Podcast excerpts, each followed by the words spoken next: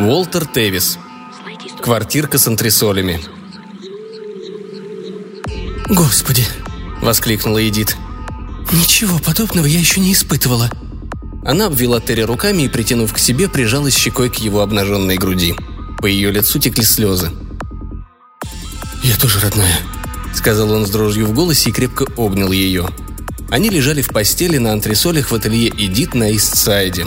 Только что, испытав острейшее обоюдное наслаждение, оба пребывали в расслабленном, блаженном состоянии. Это был воистину великий день в их жизни. Наслаждению предшествовала своеобразная терапия. В этот вечер после ужина, как всегда по средам, они побывали на занятиях в группе Хари, и это каким-то образом помогло им сконцентрироваться – он, наконец, громко высказал возмущение своими бестолковыми родителями, а она, чуть не визжа, обрушила всю свою ненависть на садистку мать и бесхарактерного отца. И только на одном из этажей Нью-Йоркской психиатрической консультации напряжение отпустило обоих. После крика и стучания кулаком по столу, после выхода долго копившегося гнева наружу, оба широко и безмятежно улыбались друг другу.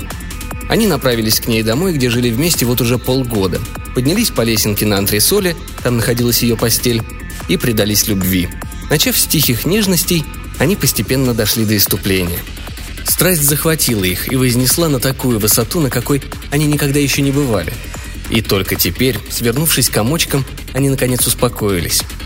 Долго лежали молча, пока Эдит не взглянула в сторону находившейся рядом с постелью полки, где помещались сигареты, японская пепельница, массивный кувшин, расписанный розочками, и будильник. «Часы, наверное, остановились», — сказала она. Он что-то пробормотал в ответ. Глаза его были закрыты. «Они показывают 9.20», — не унималась Эдит. «А мы только от Хари ушли в 9». «Хм», — безучастно произнес Терри. Она помолчала, размышляя, но не успокоилась. «А сколько на твоих?» – спросила она. «Сколько, сколько?» – повторил он и, подняв руку, взглянул на циферблат. «Тоже 9.20». «А секундная стрелка движется?» Его акутрон был, конечно, не из тех механизмов, которые могли подвести. Тем не менее, он снова взглянул на стрелку – «Нет, не движется». Он опустил руку на ее обнаженное тело, ощутил его прохладу. «Вот так фокус», — сказал он. «И твои, и мои остановились одновременно». Терри потянулся к окну и отодвинул штору. Снаружи было темно, но в воздухе было какое-то странное мерцание. Всякое движение прекратилось. На тротуаре через дорогу виднелись собранные в кучу огромные пластиковые мешки — Одиннадцати еще точно нет. Мусор у Тореадора не убран. Тореадором назывался испанский ресторан, в который они уже давно собирались сходить. «Сейчас примерно 10.30», — сказала Эдит. «А что, если ты включишь телевизор и сделаешь нам омлет? Мне из трех яиц, с чеддером». «Ну, конечно, золотко». Он натянул шорты, спустился по лесенке, прошел босиком к маленькому Соне возле камина, включил его и направился к плите и мойке в другом конце помещения — он слышал, как заработал телевизор, а сам все искал недавно купленную им сковороду.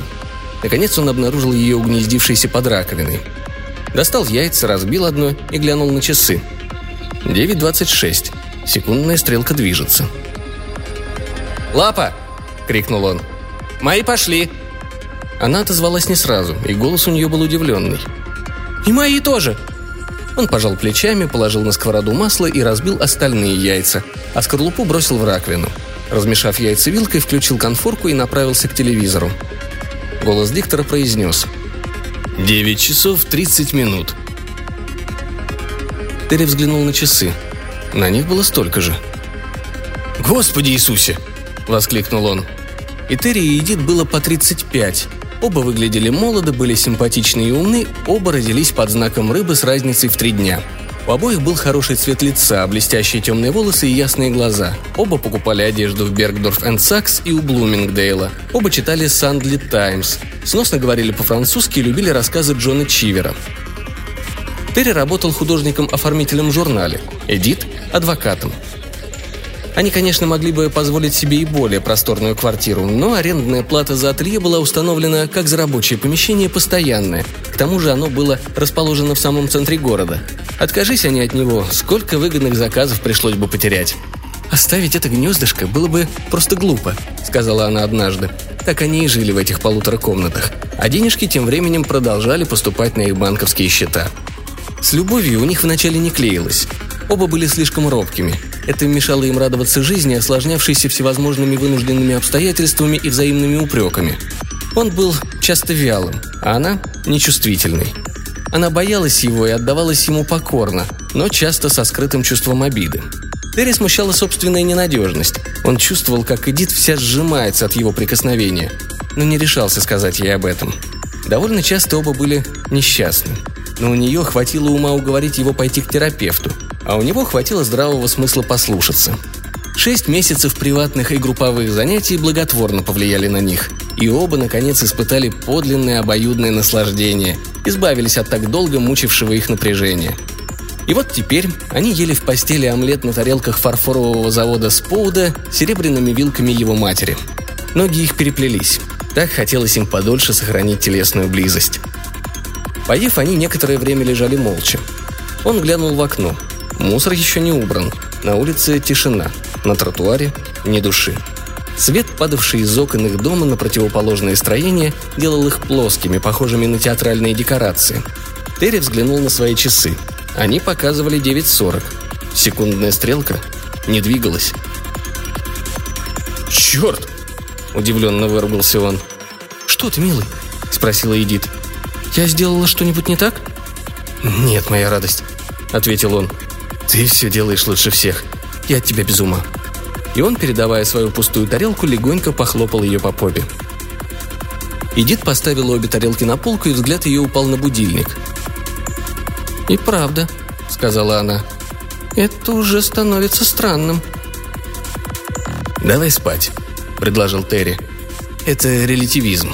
Утром я тебе все объясню». Когда он проснулся, за окном было еще темно. Но Терри чувствовал, что выспался, а значит сон его был долгим и глубоким, не потревоженным ни шумом улицы, ни ночными кошмарами. Никогда еще он не чувствовал себя после пробуждения настолько хорошо. На улице все так же резко светил уличный фонарь, а мешки с мусором все так же стояли перед Тореадором. И даже вчерашнее такси замерло перед тем же самым зеленым лимузином комби посреди 51-й улицы. Терри посмотрел на часы. Они показывали 9.40. Идит еще спала. Она лежала на животе, положив руку ему на грудь и касаясь бедром его бедра. Стараясь не разбудить ее, он осторожно снял с себя ее руку и стал спускаться по лесенке. И вдруг Словно его что-то толкнуло, взглянул на часы. 9.40, но секундная стрелка уже движется. Терри потянулся за будильником, стоявшим на полке, и повернул его циферблатом к себе. На нем тоже было 9.40, и когда Терри поднес его к уху, он услышал внутри корпуса тихую работу шестеренок. Сердце его учащенно забилось. Он поднес глазам свои часы. Они показывали 10. Терри перевел взгляд на окно. Темень. Не десять же сейчас утра. Всю ночь он спал. Спал. Его рука, державшая уже вторую с тех пор, как он проснулся сигарету, дрожала. Медленно и осторожно он потушил ее и снова взобрался на антресоли. Эдит спала. Но он уже знал, что нужно делать. Он дотронулся, глядя на часы до ее ноги, и секундная стрелка тут же остановилась. Терри затаил дыхание – не отнимая руки, он посмотрел в окно. На тротуаре стояла группа людей, только что вышедших из ресторана. Стояла, замерев на месте. Такси уехало, зеленый лимузин тоже. Но мусор еще не убрали. Один из стоявший на тротуаре компании как раз собирался надеть плащ. Одну руку он уже успел сунуть в рукав, а другую держал наготове. И Терри со второго этажа мог видеть, что тот нахмурился. Все замерло. Освещение казалось каким-то нереальным – Человек с плащом продолжал хмуриться. Но стоило Терри отстраниться от Эдит, как человек тут же надел плащ, машины помчались по улице в разные стороны, а освещение снова сделалось нормальным. Терри снова коснулся Эдит, мягко положив руку на ее обнаженную спину. И тут же за окном словно кто-то включил прожектор, резкий свет которого парализовал всякое движение. Терри шумно выдохнул воздух. «Эдит, вставай!» — сказал он. «Что я тебе покажу?» Так они и не смогли понять, в чем тут дело, но никому ничего не говорили, решив, что все это каким-то образом связано с теорией относительности. В самом деле, они нашли чудесное местечко, где субъективное время мчалось с огромной скоростью, тогда как окружающий их мир становился совершенно неподвижным. Это правило, однако, действовало только на антресолях и только в тот миг, когда они касались друг друга. И в таком состоянии они могли находиться часами и даже целыми днями. Вот только не могли подсчитать, как долго длилось это загадочное время, которое позволяло им без зазрения совести предаваться любовным утехам, спать, читать и беседовать. Позже они обнаружили, что во время ссор правило это не действует. Наручные часы Терри и будильник Эдит продолжали идти, даже если они при этом касались друг друга. Правило требовало подлинной близости, в которой не было ничего намеренного. Они быстро приспособились к чрезвычайно расширившему их возможности правилу. Оно позволяло им упиваться сознанием того, что своей любовью они отгорожены от остального мира и что они лучше его. Умножались их успехи по службе, у них стало больше времени для труда и забав. А если у кого-нибудь из них возникали неприятности на работе, нужно было подтянуться или принять срочное решение, то один прикасался в постели к другому, и можно было сколько угодно продумывать предстоящее выступление, картинку на обложке журнала или материалы дела, готовившегося для рассмотрения в суде. Иногда они устраивали так называемые выходные. Ходили за продуктами и готовили на 5-6 дней, стараясь, впрочем, как можно дольше оставаться в своей постели на антресолях и, прикоснувшись друг к другу, читать, писать, размышлять и заниматься любовью. Терри устроил над постелью полки, куда перенес все книги по искусству, а она держала теперь на своем карнизе всевозможные справочники и пачки бумаги для заметок. Терри повесил на стены по зеркалу, а одно прикрепил к потолку, отчасти ради секса, отчасти ради того, чтобы визуально увеличить помещение, сделать его не таким замкнутым. Еда у них всегда была горячей и свежей. Поскольку время останавливалось, обед, можно сказать, переходил в ужин, а тот – в завтрак – вот только смотреть телевизор и слушать пластинки они не могли, потому что когда они касались друг друга, ни один механизм не действовал. Случалось, потехи ради они наблюдали из окна за людьми на улице, то останавливая, то снова приводя их в движение, однако вскоре им это надоело. Оба становились все богаче, продвигаясь по службе и получая все больше денег, а относительно низкая квартплата способствовала росту накоплений. Теперь тем более не могло быть речи о том, чтобы куда-нибудь переехать. Другого такого места просто не существовало. В компаниях они всегда задерживались дольше других. Они подразнивали знакомых и коллег, когда те начинали выказывать усталость или нежелание кутить всю ночь. Порой они раздражали окружающих своими ясными глазами и бодрым видом, независимо от того, сколь долго продолжалось веселье и как много было выпито, независимо от того, сколь шумной и утомительной была пирушка. Эти двое всегда казались свежими, веселыми и чуточку самодовольными. Однако прошел год, они начали уставать от компании, от друзей, которые их только утомляли, и они теперь редко выходили из дому. Не надоело им одно единственное место, которое Эдит называла «нашей маленькой кроваткой», и куда они неизменно возвращались. Центром их жизни сделался большой поролоновый матрац, полка карниз в локоть шириной, очень небольшое пространство в ногах и у изголовья постели. Здесь им никогда не было скучно. Требовалось лишь усвоить одно. Нельзя ссориться – Нельзя терять ощущение интимности, которого требовал этот феномен относительности. И они усвоили это легко, без всяких споров.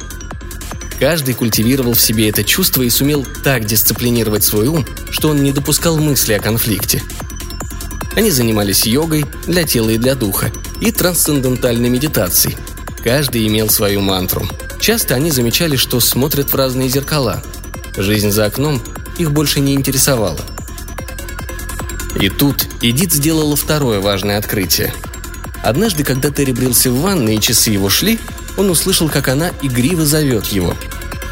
«Кончай возиться, Терри. Я не хочу стареть понапрасну». В ее голосе слышалось нетерпение.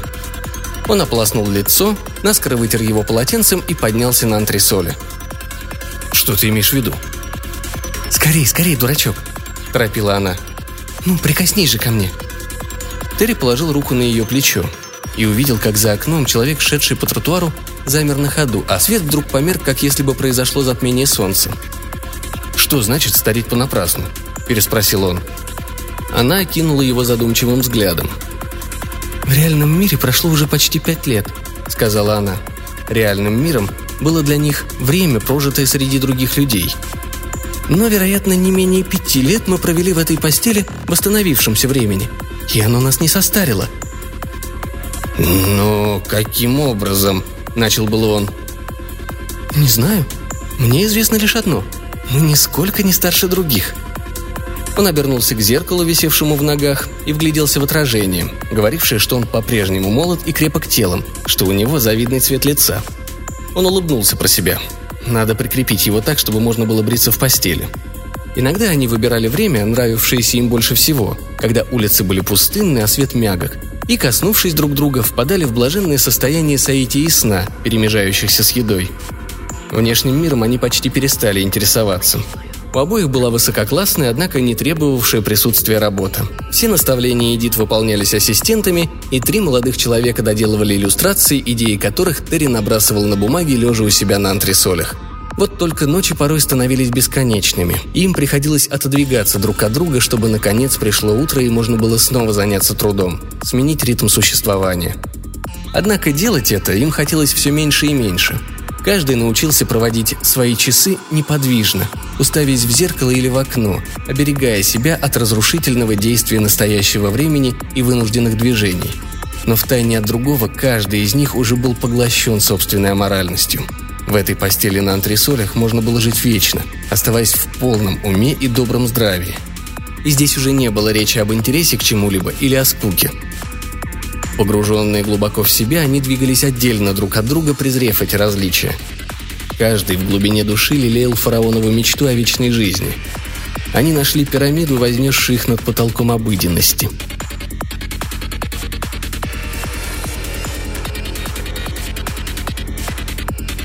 Однажды осенним утром, которое длилось для них чуть ли не две недели, он, проснувшись, взглянул на нее и сказал «Я не хочу покидать это место.